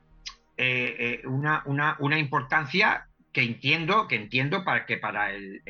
romántico del fenómeno OVNI sea un paso difícil de, aceptar, de que, de, que, de que borre de un plumazo mm, lo que a, todos nos atrajo, porque en cierta manera, cuando yo era un, un imberbe, eh, un, preadolescente y, accedía a esas primeras lecturas del, fenómeno ONI a través de las revistas y veía esos platillos dibujados, esas historias, yo quedé prendado, yo para mí ahí tenía que haber, eh, como no, una prueba fehaciente de la existencia de otros mundos, de extraterrestres, de alienígenas, de cosmonautas estelares que habían llegado a la, a la, a la Tierra y ahora ver que quizás eso no sea lo fundamental del fenómeno y sobre todo apoyándonos en que eh, estamos. No hay que olvidar que muchas veces hay muchos estudiosos, investigadores y ufólogos que hablan con la misma pasión, que yo la tengo, obviamente, pero que hablan, digamos, con la propia pasión del 47. Y es que sí, puedes tener pasión, pero tienes que darte cuenta que no estamos en el 47, que ya tenemos teléfonos de, de última generación que tienen cámaras fotográficas con una calidad que no tenía la cámara que mandaron a la, a la Luna en el 69 y, la tenemos a, nuestra disposición y como eso 20.000 adelantos y, que tenemos también una perspectiva de, de, todo lo que ha ocurrido en siglo XXI y lo que ocurrió en los 50, 60 y 70, que evidentemente no podemos estancarnos en lo que se decía en los 60 y los 70 y, no cuestionarnos cosas porque en los 50, los 60, 70, 80, 90 nos parecían infalible. No, no, eh, podemos, si ya prácticamente se cuestiona eh, eh, todo, podemos cuestionar a, a, a los grandes popes de la, de la, de la ufología, pero no para sentenciar ahora que tenemos la, la, verdad en nuestras manos, ni muchísimo menos. Yo siempre en las conferencias lo que digo, que mis libros, en resumidas cuentas, son fábricas de interrogantes pero interrogantes con mayúsculas. Eh, yo intento eh, eh, romper morde y que la gente piense y que, que, rompa estructura y, que le lleve a, repensar, a repensar la casuística y lo que nos ha ofrecido el, fenómeno. Y más que respuesta, lo que yo intento es mm, mm, solidificar o cimentar las preguntas que sean lo suficientemente contundentes, nuevas eh, osadas, irreverentes y, que nos lleven a, a, a, estadio, a, horizonte que no sean los convencionales. Quizás no estemos o no, o no esté en el, en el, en el camino eh, eh, correcto, pero en lo que no estoy es andando sobre senderos que ya están trillados y que ya están eh, horadados por, por, cientos y miles de pisadas diferentes. Quiero ver si hay, vida fuera de lo, de lo extraterrestre, de lo ultraterrestre, del sistema de control, de lo psicosocial, aunque yo me pueda apoyar en todas esas brillantes eh, investigadores eh, y estudios que se han realizado y que evidentemente sin, sin estos aportes pues no estaríamos en, este, en este preciso momento, pero que hay que ser eh, también, en cierto modo, irrespetuoso y, coger el machete y salirse del, del, camino entre la vegetación y ver si, si llegamos a, a la ciudad de oro, a la ciudad perdida, llegamos a algún sitio. Exacto. Una última pregunta, eh, José Antonio, que nos hace Luis Emilio, y no, la quiero hacer más que nada porque me parece bastante interesante. Dice, desde la perspectiva de la teoría de la distorsión, eh, ¿qué sería, eh, cómo se explicaría el fenómeno de, las abducciones?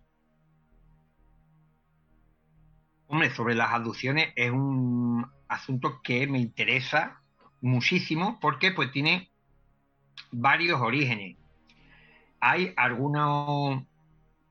episodios que eh, parecen que han sido producto de operaciones clandestinas de los servicios de, inteligencia y hay información sobre esto. Yo lo eh, comento en un libro que tengo que se llama OVNIS, las operaciones secretas de la, de la CIA.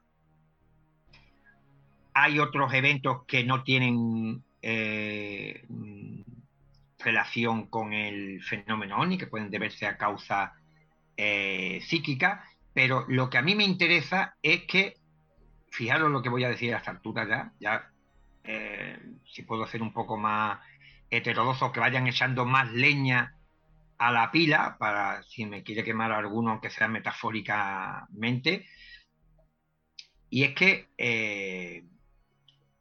las aducciones como tales nacen en la década de los 80, dentro, dentro de la tipología de los humanoides que hablamos que hay mm, cientos de seres diferentes, pues el cabezón con los grandes ojos negros, que lo tiene eh, ahí detrás el amigo Jarriot, eh, pues y bueno, y también tiene, y no lo sí, también tiene otro ahí de mm, gran, gran cabeza, pues eran desconocidos en la literatura eh, ufológica. Albert Rosales me lo comentaba en una de las conversaciones que mantuvimos y él tiene, como digo, la mayor base de datos de, de, eh, encuentro.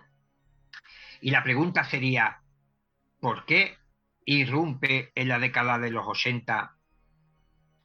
el fenómeno aducción tal y como lo hemos conocido junto con el de los visitantes de dormitorio? Por esto decía lo de la irreverencia que voy a, que voy a decir. La gente tiende a ver lo que cree que existe. Me voy a explicar. William Stryber, el famoso escritor de novela que escribió un libro bestseller que se vendieron millones de, ejemplares comunio, en la portada de su libro, que por ahí, por ahí lo tengo, aparece el típico extraterrestre gris con los dos ojos así y tal, que eso fue, digamos, un, detonante para que, junto con los libros de Buhocking,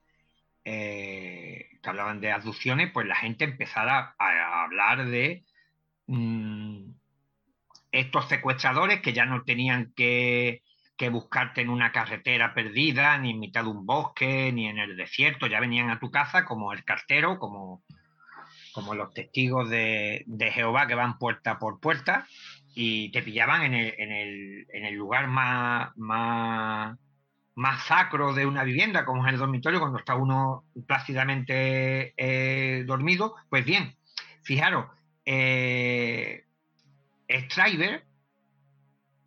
el ser que él vio tenía pelo. Lo que pasa que eso es otro melón que sería largo de hablar, que lo trato también en mi libro, por eso tiene tantas páginas, eh, la, participación de los dibujantes, de los artistas gráficos, de los ufólogos metidos a dibujantes, y ahí me incluyo yo, eh, también han, ofrecido una imagen del fenómeno, trasladando creencias y cosas que no existen dentro de lo que el testigo ha visto, pero que se integran dentro de la, de la fenomenología, que esto es también súper súper curioso. Pues bien, Stryber dice que el, el ilustrador le dio su toque y le quitó el pelo. Stryber dice que a él le extrañó de las cientos de cartas que recibe, solamente una le dice que el visitante nocturno, el aductor, eh, tenía pelo. Mire. ¿eh? ¿Cómo es posible esto? Si, si el dibujante comete o la torpeza o que él se cree por encima de, la realidad y dice, no, no, con pelo queda esto fatal, esto no tiene impacto visual. Pues bien, la gente lo hubiera visto con pelo. Yo no creo que el extraterrestre se viera en el libro y diga, mira, pues estoy mejor rapado, me fui a rapar. ¿Me entiendes? Eso no tiene, no tiene lógica. Y después, ¿qué utilizan los secuestradores? Que yo creo que la mayoría de las aducciones no tienen cabida dentro del fenómeno y yo creo que son cosas que no tienen nada que ver, aquí hay mucho componente psicológico y tal, porque se utilizó la hipnosis de manera discriminada, como si le das a un mono una metralleta y dispara a, diestro y siniestro, pero si lo, si lo miramos fríamente vemos que los alienígenas tienen camillas como las que tenemos en los hospitales, para sujetar los, los brazos tienen correa, tienen jeringuillas, Fíjate que nosotros podemos saber la composición eh, de un planeta, si tiene oxígeno o no tiene oxígeno, desde la Tierra. Y los extraterrestres van a necesitar una jeringuilla para saber nuestro grupo sanguíneo o para ver nuestros órganos. Tienen una nave que aparece y desaparece, atraviesan una pared para llevarse a un tipo que está acostado en su cama tranquilo y tienen que tener una jeringuilla mala, una jeringuilla, jeringuilla. Entonces aquí vemos una prueba y además ese otro de los patrones que yo extraigo en mi estudio, que lo sociocultural está asociado a las apariciones, eh, eh, eh, como si hubieran tenido estos seres, pero no solamente los extraterrestres, sino todas las entidades parecen tener una evolución paralela a la Tierra en todos los sentidos, tanto a nivel biológico, que todos tienen brazos, tienen piernas, cabeza, como la vestimenta, los extraterrestres tienen botas, tienen cinturones, tienen escafandra, tienen pistolas de rayos como las nuestras. Incluso había uno que tenía un karaoke, que lo vieron unos niños en Inglaterra, y, tenía cara de payaso y, el rostro era como un mando de la PlayStation, pero en aquella época no, no la había, y llevaba un karaoke con el micro.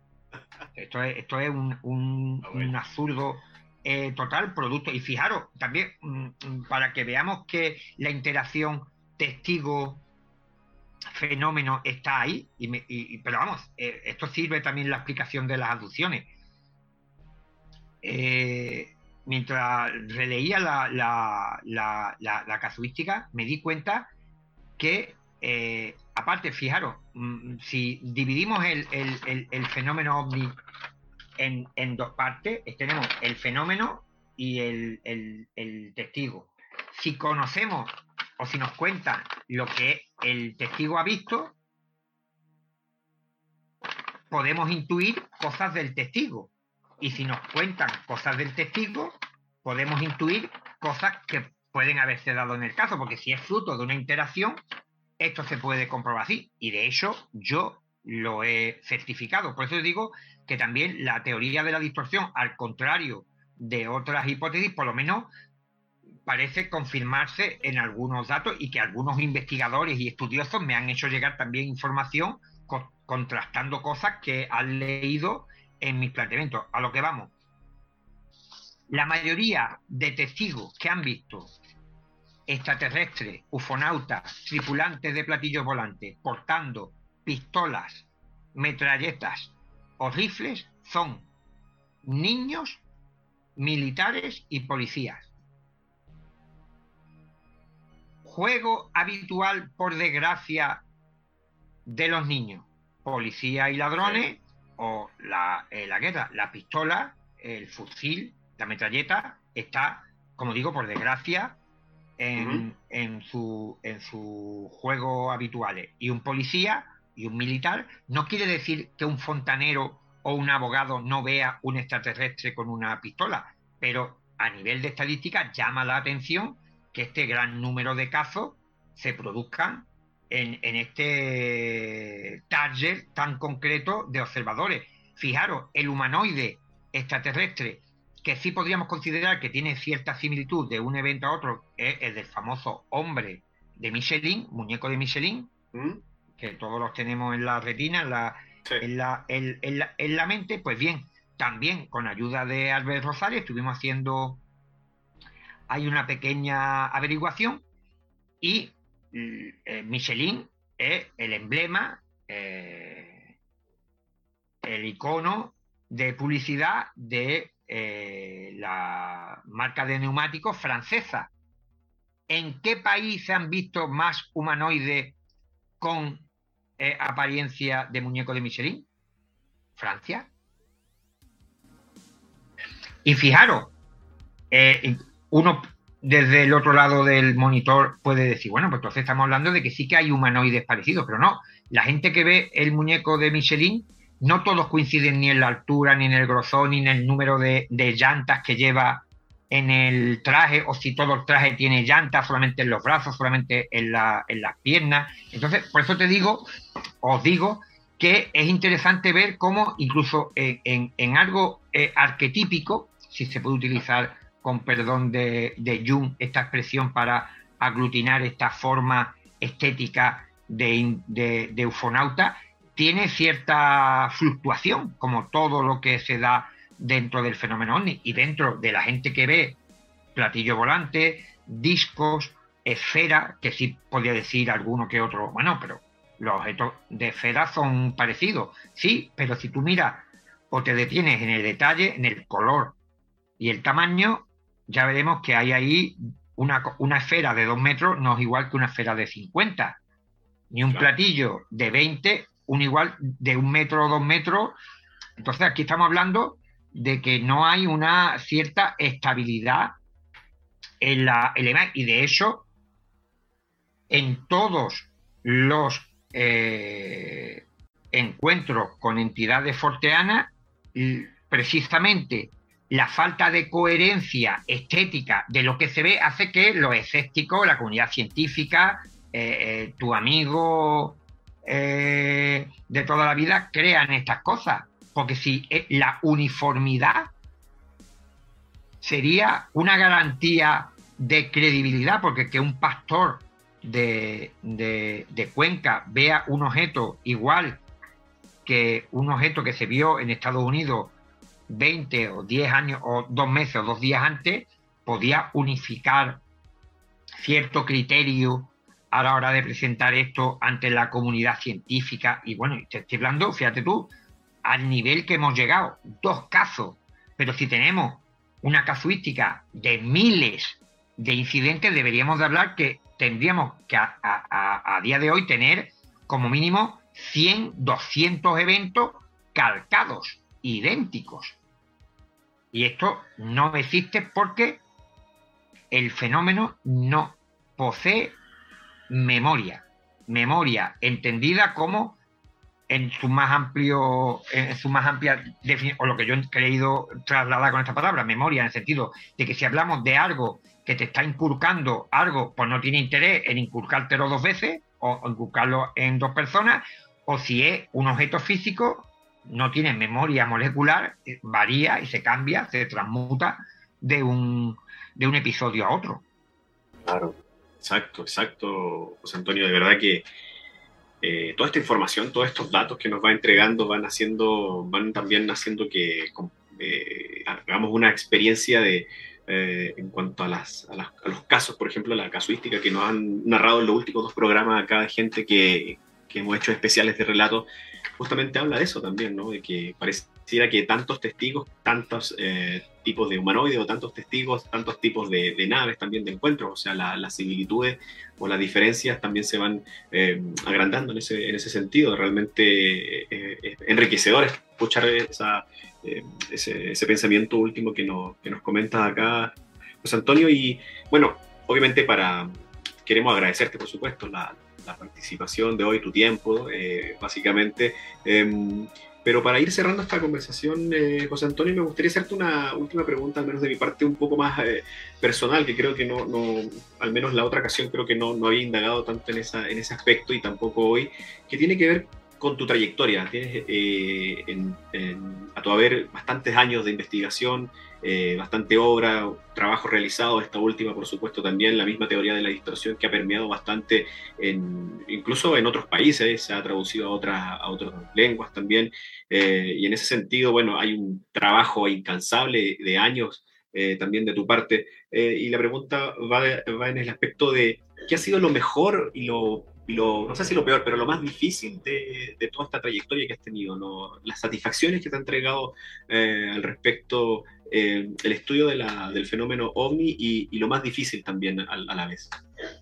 Hombre, mm, aquí en España solemos decir que sarna con gusto no pica. Y realmente yo he sido un apasionado del fenómeno ovni desde muy corta edad y esta curiosidad que yo he sentido por el fenómeno, por la investigación, por el conocimiento, no ha menguado. Eh, incluso diría que con el tiempo ha ido creciendo o se ha mantenido en, un, en una altura eh, bastante eh, potente como para que mi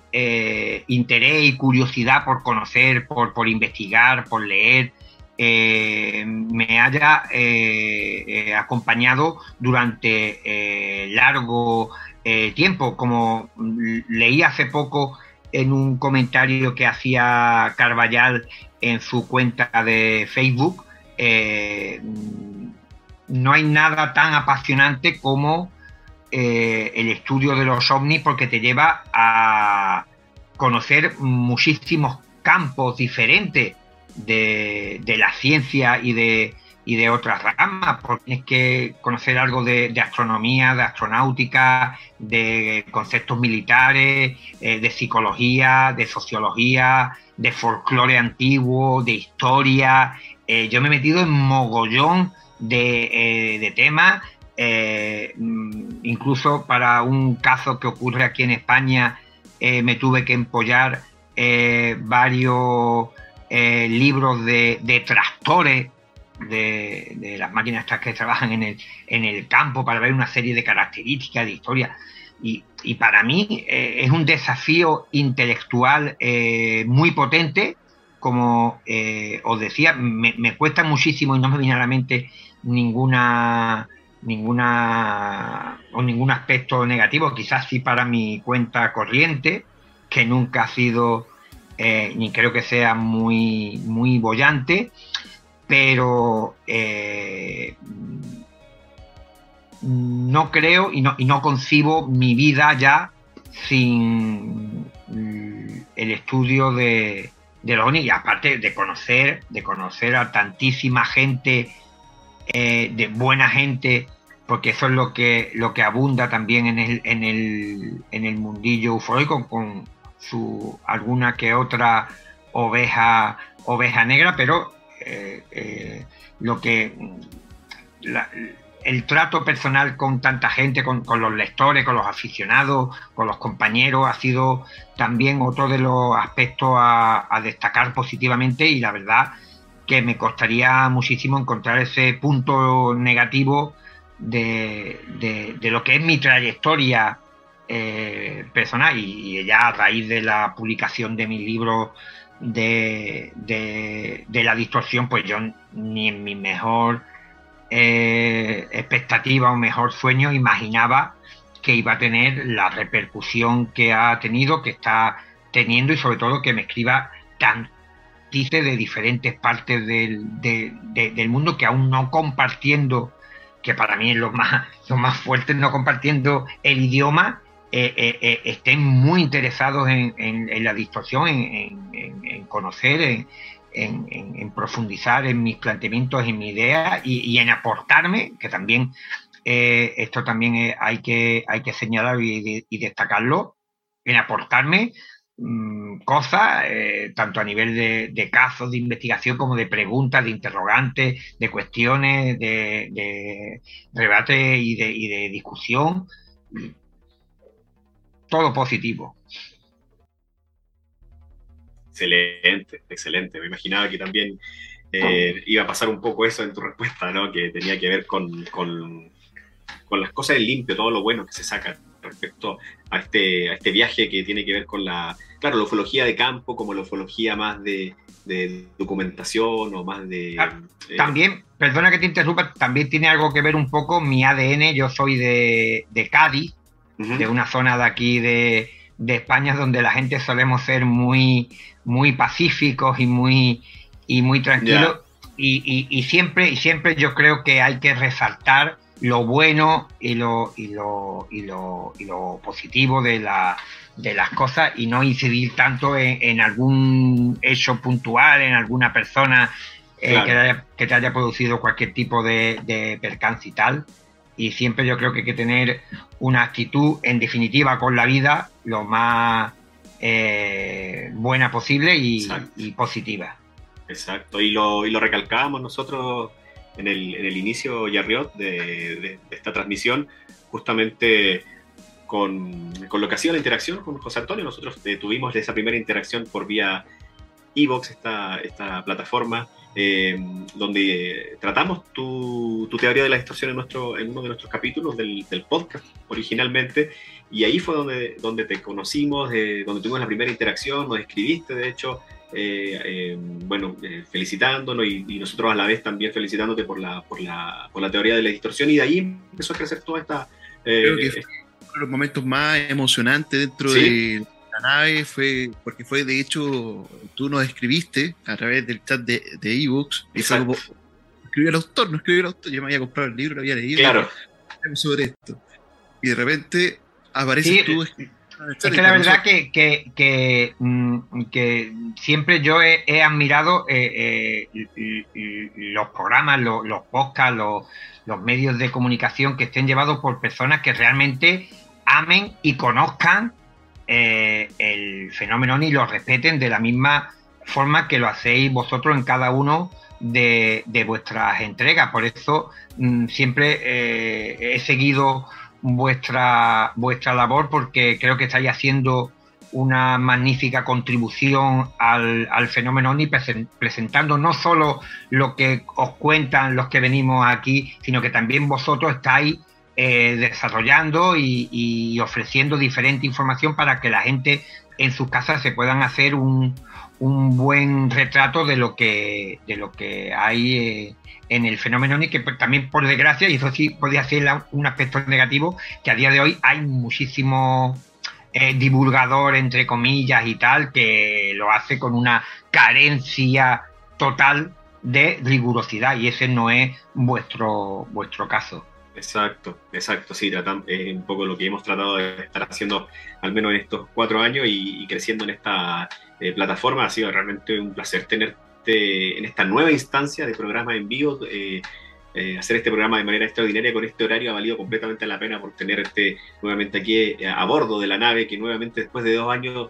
pasó, surcó los cielos de Cádiz y ahí estuvo José Antonio para subirse en ella. José Antonio, una última em, eh, pregunta. ¿Dónde podemos, eh, tanto la gente que está viendo el programa en este momento en vivo como la gente que lo verá más adelante, dónde podemos conseguir tu, tu obra, sobre todo tu último libro, En la mente de los ovnis? Pues me imagino que como nos estará viendo gente repartida por todo el globo terráqueo, la forma más fácil de realizarla es a través de una plataforma muy conocida como es Amazon y lo pueden tener tanto en forma física como en etérea,